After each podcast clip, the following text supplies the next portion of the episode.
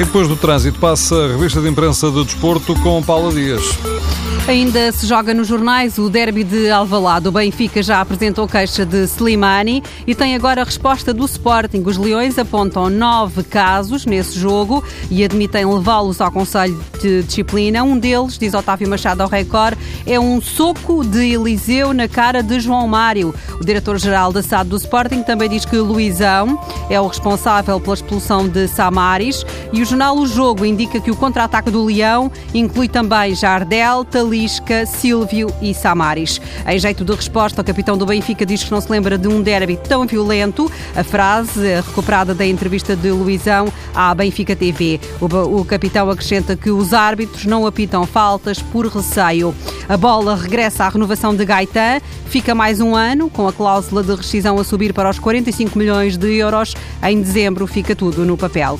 O Benfica, que joga amanhã na segunda capital mais fria do mundo, Astana, viajou para o Cazaquistão devidamente equipado. O Record mostra a bagagem, meias térmicas, colãs e blusões de penas. E à hora do jogo, a cobertura do estádio vai fechar-se para criar outro ambiente. Em Astana, como em qualquer lugar do mundo, há portugueses. A bola falou com um professor de matemática que passou do 8 para o 80, não se deu bem com o calor e a umidade nas Bahamas, está agora há seis meses em Astana e está a gostar.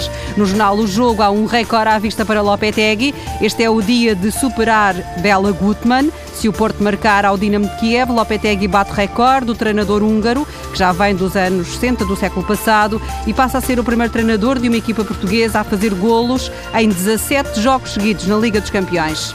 O está agitado na Madeira. O presidente do Marítimo, decepcionado com a eliminação na Taça de Portugal, coloca todos no mesmo saco. Carlos Pereira aponta o dedo aos jogadores e a equipa técnica e diz que são todos responsáveis. Marega, expulso no jogo com o Amarante, não se livra de um processo disciplinar e o presidente do Marítimo diz que ficou surpreendido com a atitude do jogador, embora toda a gente saiba que é um temperamental.